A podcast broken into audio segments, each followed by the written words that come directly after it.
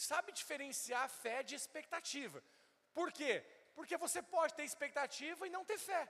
Então, tem pessoas que não, nem conhecem o Senhor e têm expectativas. Tem ou não tem? Às vezes são expectativas, inclusive, fantasiosas, mas tem expectativa. Isso não quer dizer que é fé. Mas toda fé verdadeira vai vir acompanhada de uma expectativa no coração. Então, eu quero usar um texto de um texto conhecido dos irmãos, é uma história, na verdade, conhecida, que é Elias e a chuva de Deus. Elias e a chuva, o pedido né, de Elias, a oração de Elias por chuva. Vamos ler, depois nós vamos, quero ilustrar isso com os irmãos. Se você quer, se você estiver anotando ou quer abrir na sua Bíblia, 1 Reis capítulo 18, versículo 41, senão você pode acompanhar aqui na projeção, 1 Reis 18. A palavra do Senhor diz assim: Então disse Elias a Acabe: Sobe, come e bebe, porque já se ouve ruído de abundante chuva. Subiu Acabe a comer e a beber. Elias, porém, subiu ao cimo do Carmelo e, encurvado para a terra, meteu o rosto entre os joelhos e disse ao seu moço: Sobe e olha para o lado do mar. Ele subiu, olhou e disse: Não há nada. Então lhe disse Elias: ah, Perdão, per, me perdi aqui. Não há nada. Então disse Elias: Volta. E assim por sete vezes. A sétima vez, diga, sétima vez. Olha o número sete aqui. Na sétima vez, o moço disse: Eis que se levanta do mar uma pequena nuvem como a palma da mão do homem. Então disse ele: Sobe e dize a Acabe: Aparelha o teu carro e desce, para que a chuva não te detenha. Dentre em pouco, diga assim: dentre em pouco. Isso aqui é, em outras palavras, em pouco tempo. Em pouco tempo, os céus se enegreceram com nuvens e vento, e caiu grande chuva. Acabe subiu ao carro e foi para Jezreel. A mão do Senhor veio sobre Elias, o qual cingiu os lombos e correu adiante de Acabe até a entrada de Jezreel. Quantos têm fome da palavra do Senhor nessa noite? Diga amém. Diga assim comigo: nesta noite eu abro meu coração para receber do Senhor palavra viva. Diga: o meu espírito tem sede de ti e da Sua palavra, Senhor. Fala comigo, em nome de Jesus. Amém. Amém? Então, a fé verdadeira nunca vai andar sozinha. Hoje, né, ao trazer esse tema de a expectativa de uma grande chuva, é porque se você tem fé genuína, se você tem fé na promessa de Deus, se você tem fé na palavra de Deus, é inevitável, uma expectativa vai estar no seu coração. Então a fé, ela não anda sozinha. Né? E nesses dias, irmãos, de janeiro, mais precisamente, o Senhor tem nos levado a, uma, na verdade, a sermos nutridos em nossa fé. Quantos têm sentido isso? Você tem sentido isso? Esse é o encargo do meu coração. Esse é o encargo do meu coração nós lançamos uma palavra profética na virada do ano, né, de dia 31 para o dia 1 lançamos uma palavra. A palavra de quê? De que 2020 é o ano da porção dobrada. 2020 é o ano da porção dupla, 2020 é o ano de nós entrarmos na posse da herança, é o ano de que vai chover na terra que o Senhor nos prometeu. Amém? Então, nós liberamos essa palavra. E, como todo início de ano, nós precisamos ser nutridos. Sabe, irmãos, tudo que não é alimentado nem nutrido, a tendência é morrer. Então, o encargo do meu coração é liberar uma palavra de fé, uma palavra profética. E nesses domingos que passaram e encerramos hoje, nutrir essa fé. Nutrir essa fé. Alimentar essa fé no seu coração. Essa, essa fé com base na promessa do Senhor. Então, por isso, meu desejo hoje é trazer mais uma vez alimento né, de fé para o seu coração através da palavra, criando ou aumentando a expectativa do Senhor. Sabe que tem muitas pessoas que têm medo da expectativa. É, existe uma maldição na expectativa. Claro que existe uma expectativa, como eu disse, que ela é colocada sem a fé. É quando você simplesmente fica esperando algo e a maldição da expectativa, o problema da expectativa, está em colocar a expectativa em pessoas. Você coloca a expectativa no, nos homens. E a palavra do Senhor diz que maldito o homem que confia no homem. Então nós não podemos confiar, e quando a Bíblia fala confiar, não está relacionado a essa confiança de eu confio no John, eu confio na liderança do John. Não é disso que a Bíblia está falando, senão nós seríamos pessoas desconfiadas de tudo. Não é isso que a Bíblia diz. Eu não confio no John porque não é, segundo a palavra de Deus, eu, o que eu não posso confiar a ele é a minha vida, a expectativa. Ou seja, que ele vai me suprir, ele vai atender as minhas exigências, ele vai ser, ele não vai ser. Então, a minha expectativa está no Senhor, diga amém. É essa expectativa. Então, o problema é quando você não faz essa separação, você tem medo de ter expectativa. Entende? Porque isso é uma, na verdade, é uma arma defensiva. Você recebe uma palavra, mas você fala assim: é melhor não esperar nada. Entende? Na verdade, eu vou esperar só o pior para esse ano, porque tudo que vem de bom é lucro. Já ouviu isso? Só que isso, irmão, não tem nada a ver com fé, não tem nada a ver com cristianismo, não tem nada a ver com boa notícia, não tem nada a ver com evangelho. Então, o evangelho faz sim de nós, homens e mulheres que têm expectativa. Não é expectativa em pessoas, mas é expectativa no Senhor. Como quem diz, foi quem que prometeu? Foi o pastor Guilherme? É, o pastor Guilherme é falho, ele pode errar. Foi o Senhor que prometeu? Se o Senhor prometeu, eu coloco a minha expectativa na palavra do Senhor. Quantos estão me entendendo? Amém? Então é nessa expectativa que nós precisamos caminhar, né? E alimentar a cada dia. Então hoje nós vamos usar o exemplo do profeta Elias, esse texto que nós lemos, para meditar sobre esse tema, a expectativa de uma grande chuva. Primeira coisa, se, quantos na verdade têm recebido essa palavra e você tem visto, né, você tem percebido no seu coração a sua fé sendo alimentada? Você tem percebido isso? Porque são duas coisas distintas, eu vou falar disso lá no, no final, só quero me antecipar num ponto aqui. Uma coisa é você começar a ver a chuva cair. Outra coisa é você não tá, estar vendo ainda nada, mas a sua fé está crescendo. Amém? Porque, preste atenção, quando começa a chover, em outras palavras, quando a promessa de Deus que foi liberada sobre a sua vida começa a se cumprir, é muito mais fácil você perceber que vai se cumprir. Sim ou não? Quando não aconteceu aparentemente nada, você só tem uma coisa: você só tem a palavra. Então, enquanto você só tem a palavra, é importante que você dê uma manutenção na sua fé, para que você não venha ser incrédulo. O Senhor possa te achar crédulo, crente na promessa que Ele fez. Então, quantos estão preparados aí para esse desafio de crescer na fé do Senhor, sobre a promessa do Senhor? Então, nós vamos ver, né, eu quero só mencionar três coisas dentro desse texto, né, que pode ser aplicado a nós quando nós estamos diante de uma chuva que vai cair. A primeira delas é mantenha a expectativa mesmo em tempo de sequidão. Fala para o seu irmão, fala, mantenha a expectativa, mesmo que esteja seco.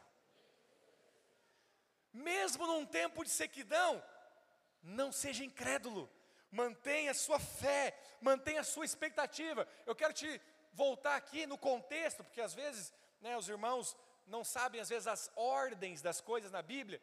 E esse texto que nós lemos, 1 Reis capítulo 18, só para te contextualizar, há três anos e meio atrás desse tempo, Elias falou: não vai chover em Israel. Elias liberou uma palavra e ficou três anos e meio sem chover. Desses três anos e meio, se você ler aqui os, os versículos e o capítulo 17 que vem anterior a isso, Elias é desafiado lá pelos profetas de Baal. Isso aqui é o final dessa história. Ele está lá no Monte Carmelo. Ele acabou de ver, né, fazer fogo descer do céu para receber lá o, o holocausto. Esse era o contexto. Um contexto de em meio a muita idolatria, batalha espiritual, os profetas de Baal representam isso. Elias adverte eles: até quando vocês vão ficar aí cogitando sobre dois pensamentos? Vocês vão ficar em cima do muro. Ou vocês servem a Baal ou vocês servem a Deus. Então esse era o momento. E aí então ele desafia os profetas de Baal. Os profetas de Baal não faz descer fogo, Deus faz descer fogo. Esse é o contexto. E aí nós lemos aqui que Elias começa a sentir um a ouvir um ruído de abundante chuva. Preste atenção. O que Elias, porque a Bíblia fala que Elias está ouvindo, não, eu não consigo imaginar que Elias estava ouvindo com os, os ouvidos naturais. Por quê? Nós sabemos quando está fazendo barulho que vai chover.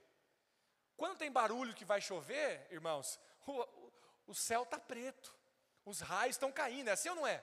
Aí você começa, começa a ver os, os trovões, é o barulho da chuva. Você acha que era esse barulho que Elias estava ouvindo?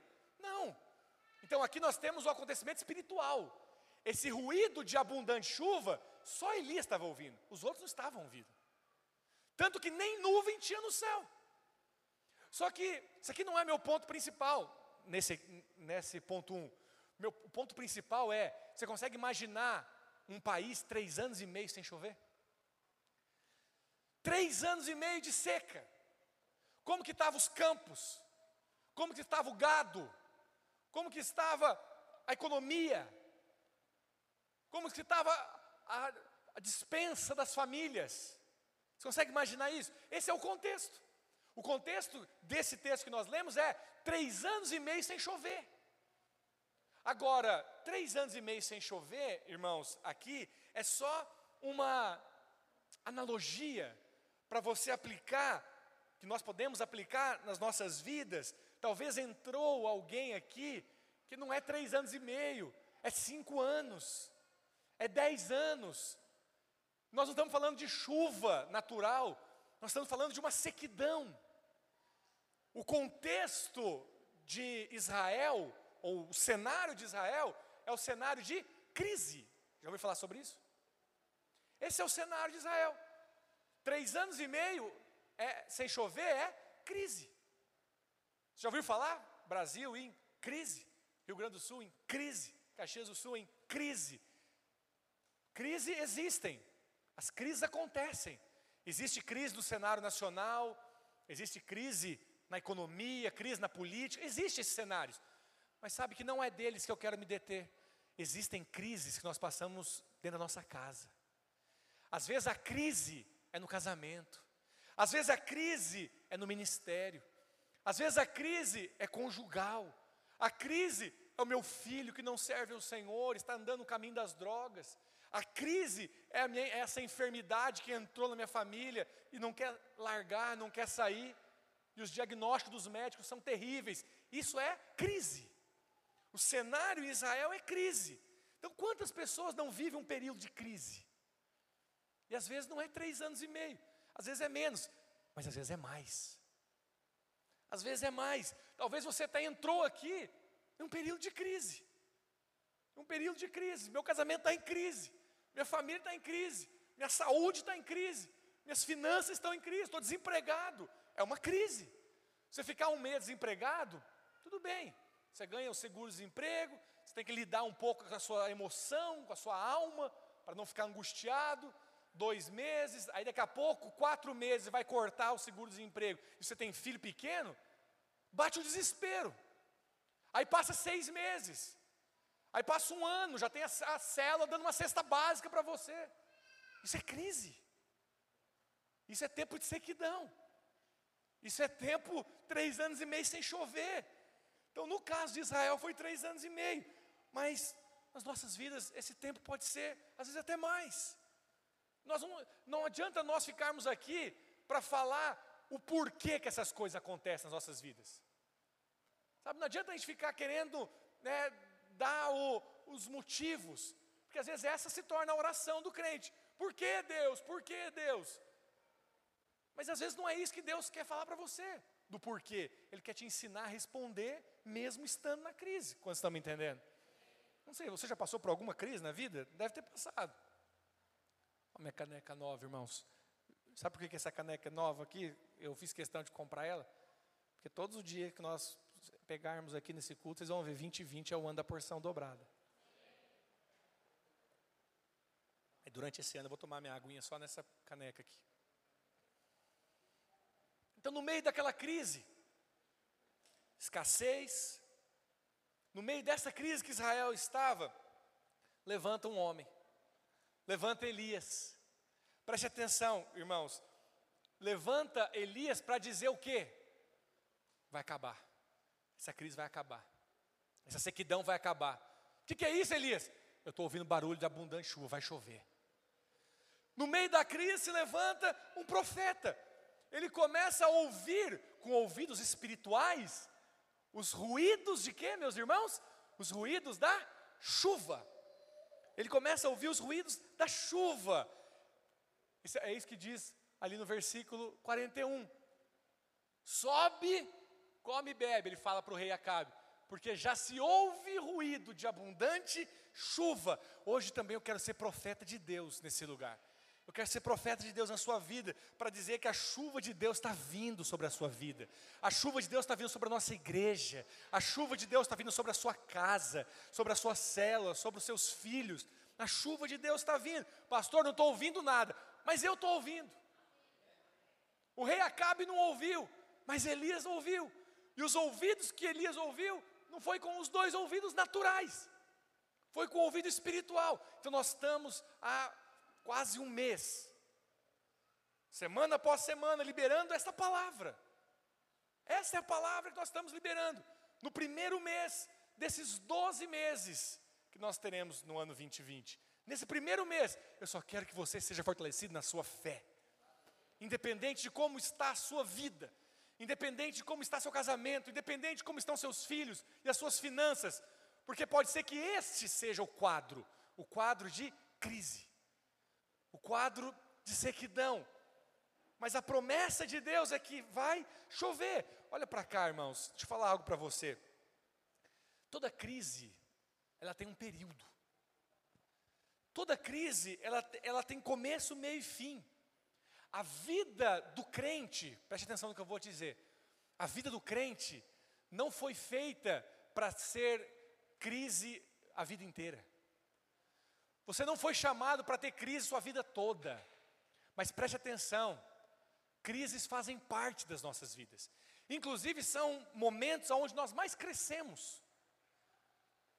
Momentos onde nós mais avançamos.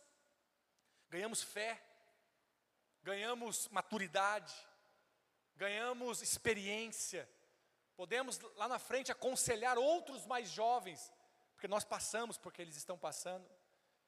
Você só aconselha com a sua experiência porque você passou. Entende o que eu estou dizendo? Então faz parte. E existe, talvez por aí, nós somos mensageiros da graça. Essa igreja prega o evangelho, amém, irmãos? Só que às vezes você vai em lugares ou ouve alguma mensagem que diz: olha, esse negócio de viver na nova aliança, viver na dispensação da graça e falar de deserto, isso é coisa da lei, isso é coisa da velha aliança. Preste atenção. Não confunda. Nós não pregamos deserto. Só que, mesmo conhecendo a nova aliança e a graça, mesmo sabendo qual é a boa, perfeita vontade, agradável vontade de Deus para nós, nós vamos passar pelo deserto. Mas sabe qual é a boa notícia do Evangelho para nós? Deserto foi um lugar que Deus permitiu para você atravessar e não um lugar aonde Deus planejou que você vai viver a vida inteira e morrer. Entende a diferença? O símbolo é Israel. Israel é o símbolo. Deixa eu ilustrar isso bem para você. Preste atenção. Existem duas travessias importantes no Velho Testamento. Os irmãos compreendem que o povo de Israel é uma analogia, uma ilustração da igreja no Novo Testamento. Porque no Velho Testamento o povo de Deus era Israel. E hoje o povo de Deus é o Israel de coração. Os irmãos estão comigo aqui? Amém? São os filhos. Não é Israel como nação, é o verdadeiro Israel, como Paulo fala. Então preste atenção. Quando Deus tirou o povo do Egito, tirou o seu povo, Israel, do Egito, eles atravessaram o mar vermelho. Quando Deus colocou o seu povo em Canaã, eles atravessaram o rio Jordão, duas travessias, dois momentos.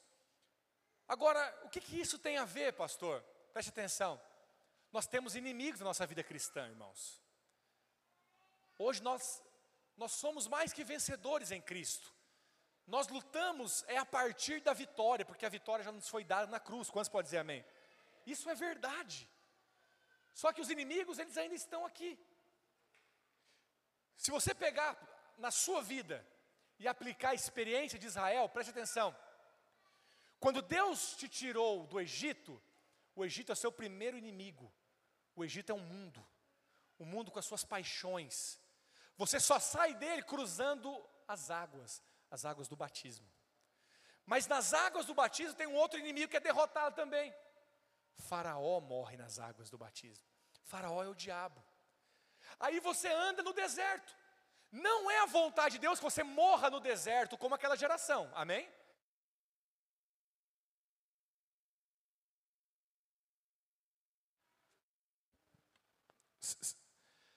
Mas é inevitável que sair do Egito para Canaã, você passe pelo deserto. É inevitável. Passar pelo deserto, irmãos, você venceu dois inimigos lá atrás.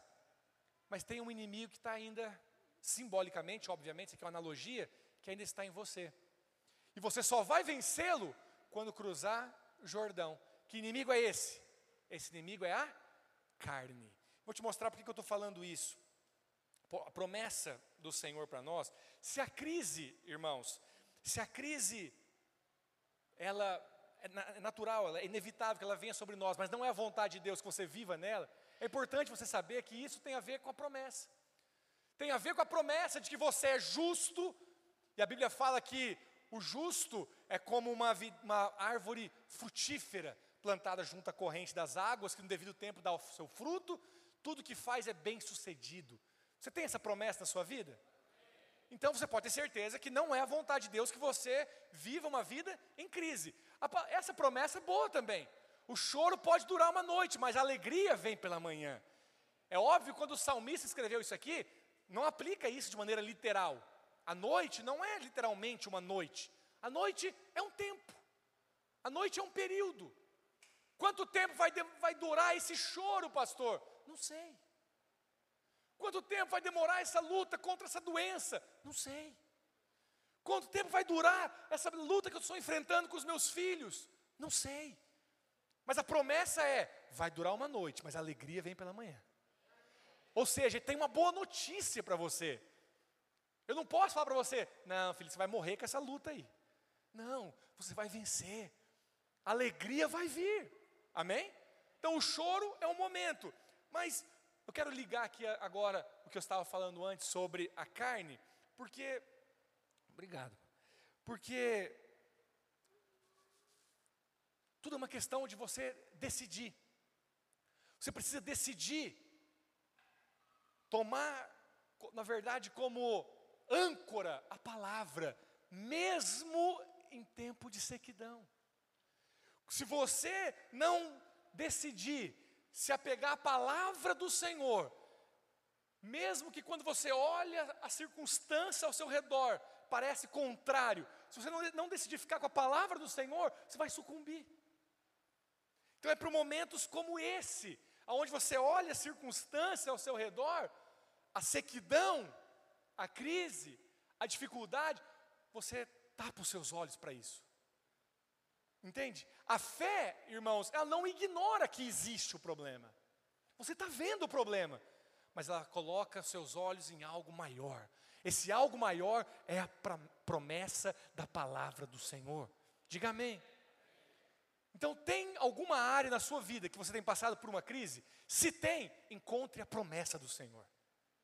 Qual é a promessa do Senhor que se aplica a essa crise que você tem passado? Não se apegue às circunstâncias, se apegue à promessa. Fique com a promessa. E aí, Josué capítulo 5, vou linkar aqui isso que eu mencionei para você, que é na verdade um retrato de um povo entrando na terra prometida, diz assim: porque todo o povo que saíra estava, não estava circuncidado. todo o povo que havia saído do Egito, perdão, todo o povo que havia saído do Egito estava circuncidado, mas nenhum deles que nasceram no deserto pelo caminho, depois de ter saído do Egito, havia circuncidado. O que, é a circuncisão? Circuncisão é um símbolo para nós, um símbolo de um voto ao Senhor, um símbolo de uma escolha. Eu fui escolhido pelo Senhor, eu escolho ser do Senhor. É por isso que Paulo fala: a circuncisão era na carne antigamente, mas hoje ela é no coração. Então, quantos são circuncidados ao Senhor espiritualmente? Nós só somos. Essa circuncisão envolve uma decisão, uma escolha.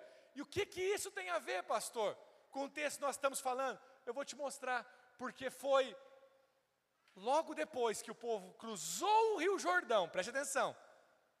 Quero que você acompanhe meu raciocínio aqui, eu estou dando muita informação para você. Depois que o povo cruzou o Rio Jordão, o Rio Jordão aponta para a vitória sobre a carne. Logo depois que eles cruzaram, sabe o que aconteceu? Deus falou para Josué: esse povo, tudo que nasceu, essa geração toda que nasceu, não, não são circuncidados, circuncida todos eles. Olha o que diz: tendo circuncidado toda a nação, ficaram no seu lugar no arraial até que sararam. Disse mais o Senhor a Josué: Hoje removi de vós o opróbrio do Egito. Pelo que o nome daquele lugar se chamou Gilgal até o dia de hoje. O que eu quero mostrar para você, meu irmão minha irmã, é que na terra que o Senhor prometeu para você, não pode ter lugar na carne. Sua carne vai te impedir de entrar em Canaã. Se você foi alguém que foi batizado, você teve vitória contra o diabo, o diabo não tem poder mais sobre a sua vida, mas você vive na carne, todo crente carnal é natural com as coisas de Deus. Entende o que eu estou dizendo? Todo crente carnal, ele olha as circunstâncias ao seu redor, ele se apega ao que ele vê, ao que ele sente, ao que contam para ele, ele se apega às coisas naturais, porque ele é carnal. Mas para atravessar o Jordão, nós temos que vencer a carne. E a circuncisão nos fala nós sermos um povo separado para o Senhor. Você não é mais como aqueles que estão lá fora. Você agora é filho de Deus. As promessas são para você. Canaã é para você. Aqui é Canaã. Os irmãos entendem? Em Canaã não tem como ficar sem circuncidar. Isso aqui é terra de gigante. Essa terra aí está cheia de gigante, mas o Senhor tem ela para você. Tem uma riqueza aí para você. Tem vida abundante para você. Mas você precisa vencer a carne. Você precisa vencer a carne. Crente carnal fica olhando as coisas ao redor. Mas crente espiritual vive pela fé. Eu vivo pela fé. Eu não vivo pelo que os meus olhos estão vendo. Eu tenho olhos espirituais. Eu vivo pela fé. Se você decidir viver pela fé, você vai manter a sua expectativa, mesmo no tempo da sequidão. Quantos estão me entendendo? Amém? Tome posse então da promessa da parte do Senhor. Provérbios capítulo 18, versículo 21, diz que a morte e a vida estão no poder da língua. Olha que poder, que fonte tremenda. Na sua língua, como diz a palavra, tem poder de vida e de morte. E aqui, Salomão, escritor de Provérbios, fala: o que bem a utiliza, come do seu fruto. Em outras palavras, você vai comer amanhã, filho, o fruto do que você fala hoje. Você vai comer amanhã o fruto das palavras que você semeia hoje. Pastor, mas eu não posso, é que eu não gosto de ser hipócrita, sabe? Eu, eu falo, eu falo o que é. Não, isso não é hipocrisia, filho. Se você ficar falando só o que você está vendo, você vai ser natural. Então comece a falar quão abençoado é o seu casamento. Comece a falar o quão frutífera é a sua cela. Ah, pastor, mas é hipocrisia, porque as coisas não, não, não é assim. Não, não, seus olhos não estão vendo assim, mas a promessa de Deus diz que é assim. Então fale o que a palavra de Deus fala. Porque amanhã você vai ver. Como diz né, ali em Provérbios também, é como imagina na sua alma, assim é. Então, como você imagina a sua casa? como você imagina sua conta bancária, sua provisão, sua prosperidade, como você, não é como você está vendo, é como você crê que Deus vai fazer. Então não fale como você está vendo com seus olhos naturais, comece a falar como você crê. O problema é que tem gente que ora uma coisa e enterra a sua oração, falando para o vizinho, para o amigo, para o colega de trabalho. Ele enterra a oração. Eu já falei isso para você outras vezes, vou repetir. Deus não ouve só oração, não, filho. Deus ouve tudo. Deus ouve sua oração e ouve o que você fala com o colega do trabalho. Não adianta você chegar para Deus e falar, Senhor, eu creio que esse é o ano de abundante chuva. Aí chega no trabalho e fala, esse ano está difícil. Esse ano eu acho que nós vamos terminar pior que nós começamos. Ah, não, pastor, mas é outro contexto, estamos falando da economia. Tá. tá bom, o ano pode terminar, a cidade pode terminar, o país pode terminar, mas você vai terminar melhor. Entende o que eu estou dizendo? Seja feito conforme a sua fé. Não foi isso que Jesus falava para as pessoas? Eu creio que o Senhor pode me curar. Então tá bom, seja feito conforme a sua fé. Crie, por isso falei, porque vida e morte está na nossa língua. Diga amém. Por isso que você deveria falar mais amém. Eu já, eu já preguei um dia uma palavra só do poder do amém, melhorou nos dois domingos, depois os irmãos voltaram. Fala para o seu irmão, fala, vamos, vamos falar mais amém. Fala aí. Cumprimenta, pega na mão dele e fala assim, ó, vamos fazer um, um, um compromisso aqui de falar mais amém. Mas eu já falei o motivo. Amém é o nome do Senhor. E amém é você liberando a palavra. Caiu um mosquitinho.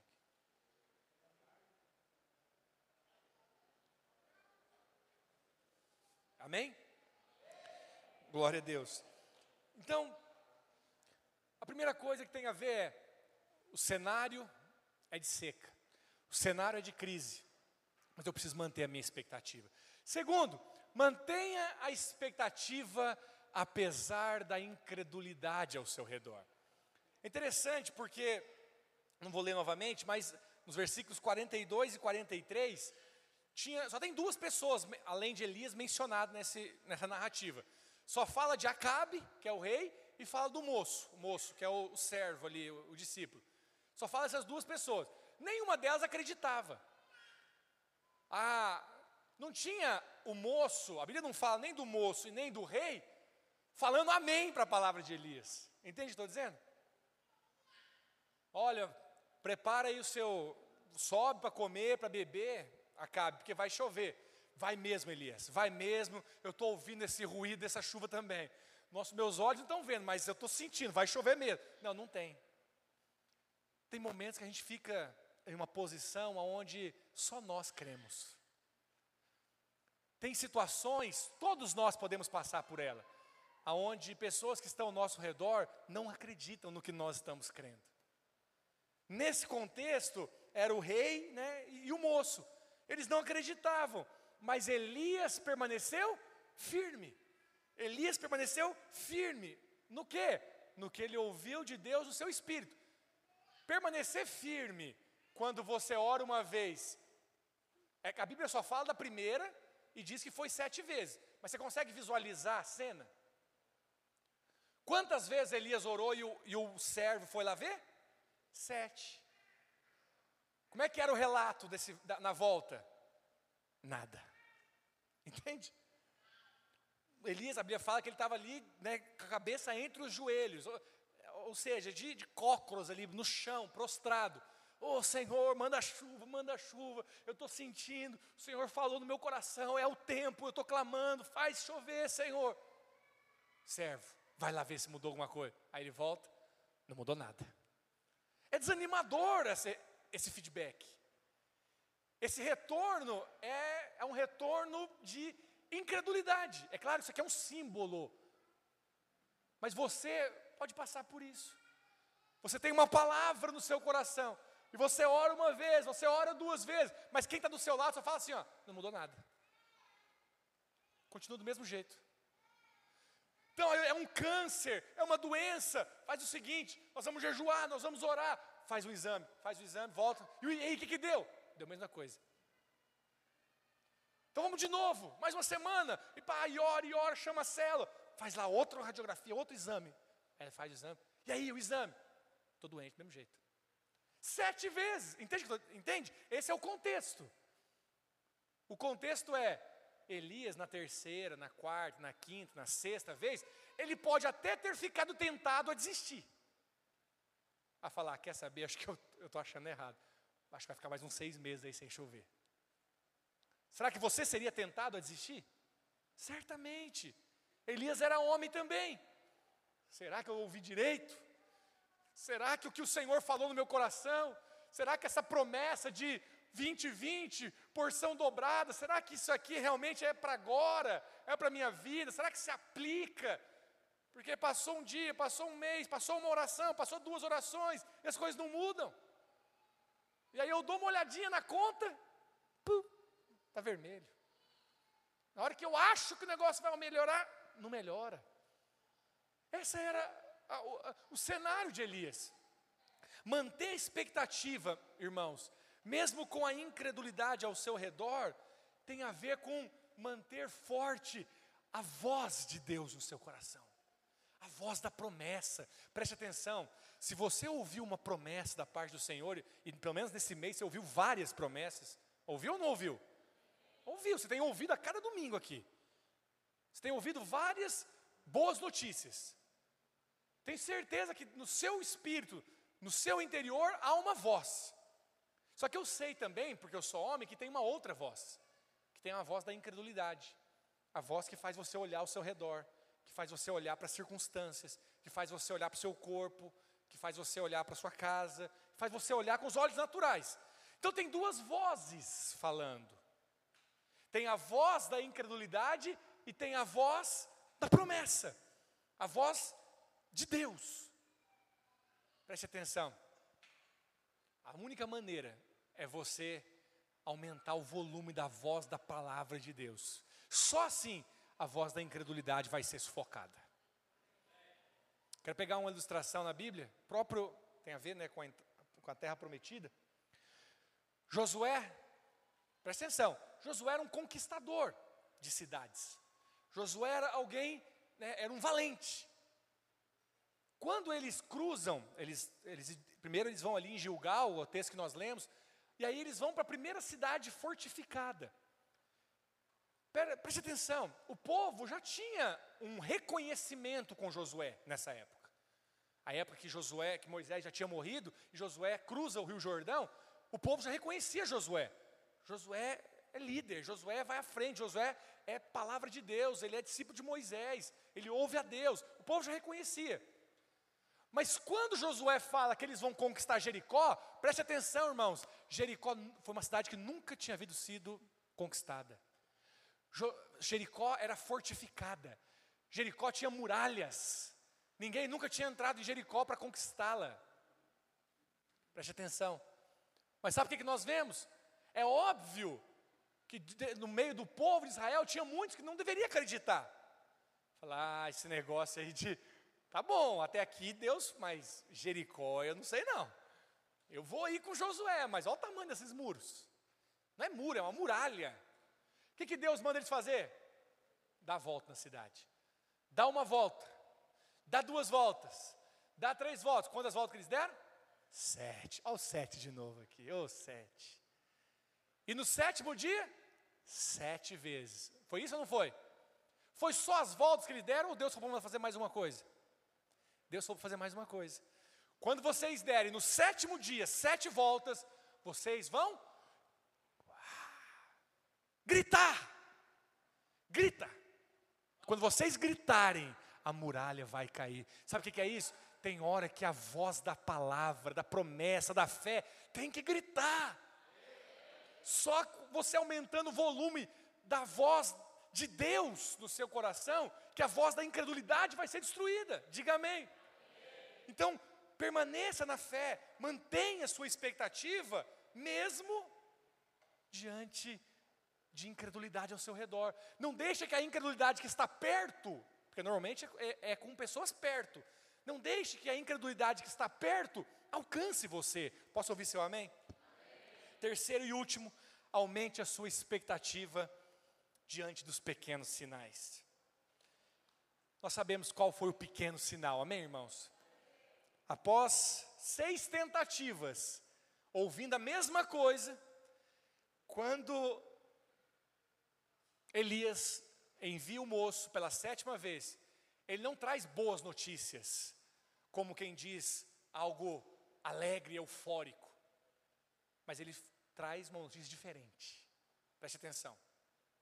A notícia do moço não foi assim, ó, Elias, agora vai chover. Começou a ficar preto de chuva o céu. Não, não foi isso. Ele falou assim: olha, tamanho da palma da mão tem uma nuvem. Talvez ele falou isso com, mais incredulidade do que com fé. Mas foi diferente das outras seis vezes. Quantos estão me entendendo? Isso bastou para Elias. Seis vezes eu orei e ele falou: nada. Na sétima, ele falou: tem uma nuvem. Ela é pequenininha, do tamanho da palma da mão de um homem. Para aquele moço, era uma coisa pequena. Para Elias, foi suficiente para ele falar: então vai lá e fala para o rei: aparelha logo o teu carro, porque senão a chuva vai te deter no meio do caminho. Aleluia! Aleluia! São pequenos sinais, são pequenas coisas a fé, meus irmãos, ela é estimulada por pequenos sinais. Mas a incredulidade despreza as pequenas coisas. A incredulidade, ela apaga as pequenas coisas. E você se esquece de que grandes coisas começam pequenas.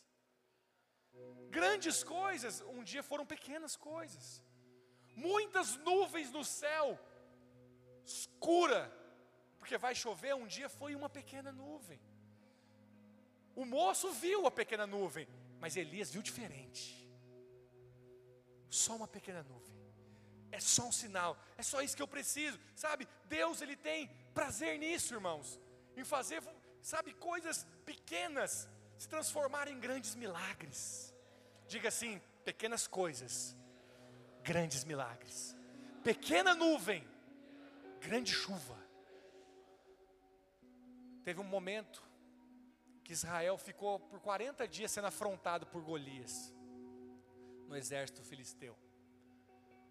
O povo imaginava que um homem grande, forte, experiente, soldado ia matar esse Golias. Saul era soldado valente, mas ele não foi, nenhum dos seus do exército foi. Mas quando a vitória veio, veio por um menino franzino, que a armadura dele foi um estilingue e cinco pedras é pequeno. É pequeno. Quando ele colocou a armadura de Saul, ele não conseguiu andar, porque ele não estava acostumado. Ele era pequeno para aquela armadura. Mas é no pequeno que Deus deu a grande vitória. Quando Jesus estava pregando para a multidão, e já ia tarde, os irmãos conhecem a história, a multidão estava com fome, Jesus falou: Vocês dão para eles de comer. E eles falaram: não tem, não tem padaria aqui perto, nós não temos dinheiro que compre suficiente, não tem, como é que nós vamos dar? Jesus falou: o que, que vocês têm? Só tem pouca coisa, só tem cinco pães e dois peixes. Cinco pães e dois peixes é pouco para um grande milagre que Deus vai fazer. Pouco aos olhos naturais, é só um pequeno sinal. Quando estão me entendendo? Enquanto alguns podem olhar para os cinco pães e dois peixes e falar: isso aqui não dá para nada. Outro pode falar, isso basta para alimentarmos a multidão. Jesus falou isso. Enquanto uns olhavam para aquela nuvem e falavam, isso aqui não faz chover nem no banheiro da minha casa. Outro falou assim, ó, corre porque a chuva vai vir e vai vir rápido. Essa é a palavra do Senhor. Então, às vezes nós pensamos que nada está acontecendo. Mas o mundo espiritual está sendo movimentado ao seu favor, diga amém. Conta-se a história de que uma menininha, uma garotinha, de 10 anos, pediu um, gatinho para a mãe dela. Aniversário, falou, mãe, eu quero um gato.